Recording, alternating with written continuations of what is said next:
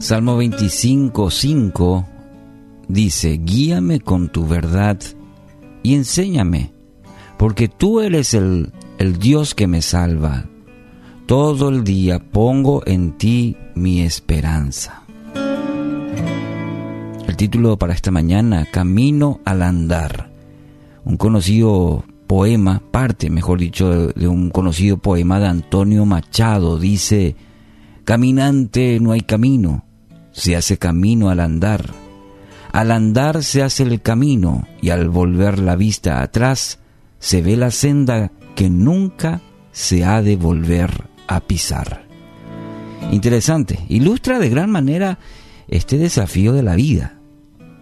Muy a menudo se relaciona el tema la vida con un camino en la cual vamos tomando decisiones.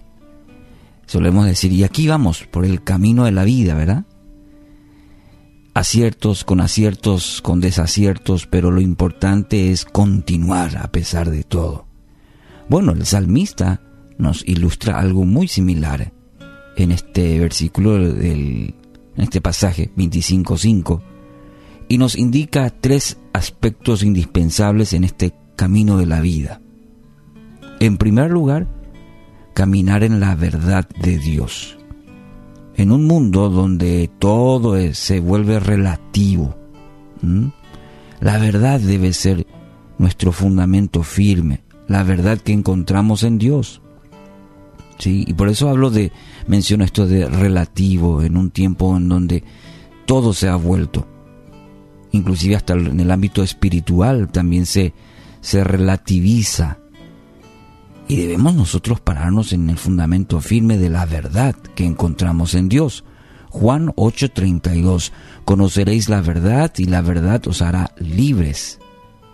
Esta verdad que menciona la palabra significa que al conocer a Dios, experimentamos la plenitud de vida en Él.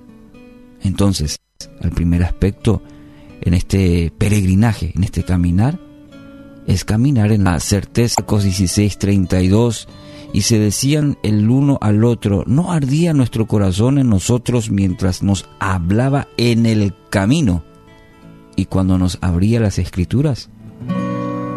Es, este cuadro es muy interesante de estos dos hombres estos discípulos que ahí se encontraron en el camino con Jesús, Él se les acerca y caminando les enseña. Y primeramente este, este cuadro de que Dios camina, Dios nos acompaña. Y en ese acompañar, Él nos cuida, Él nos enseña. Por eso este, este principio, caminar con Él caminar con Él, en su presencia. Y el tercer aspecto, una confianza constante en Él, caminar en una confianza constante. Cuando aprendemos a caminar con Dios, el segundo aspecto que te mencioné, entonces podemos confiar plenamente que nos va a guiar a buen destino.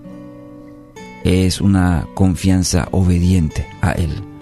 Entonces aprendemos a caminar porque sabemos que su presencia, mientras que caminemos con Él, Él nos va a guiar a buen puerto, como se dice.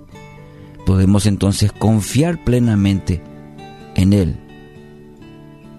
Tres aspectos, caminar en la verdad de Dios, caminar con Él, su presencia, y caminar en confianza constante, perseverante diría. Así que es el desafío para hoy.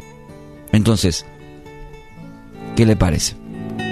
Hoy, en cada paso, en este peregrinaje, en este caminar de la vida, podamos aferrarnos fuertemente a Dios. Él será fiel compañero. Confíe plenamente en Él. Es la mejor decisión que hoy puede, puede tomar.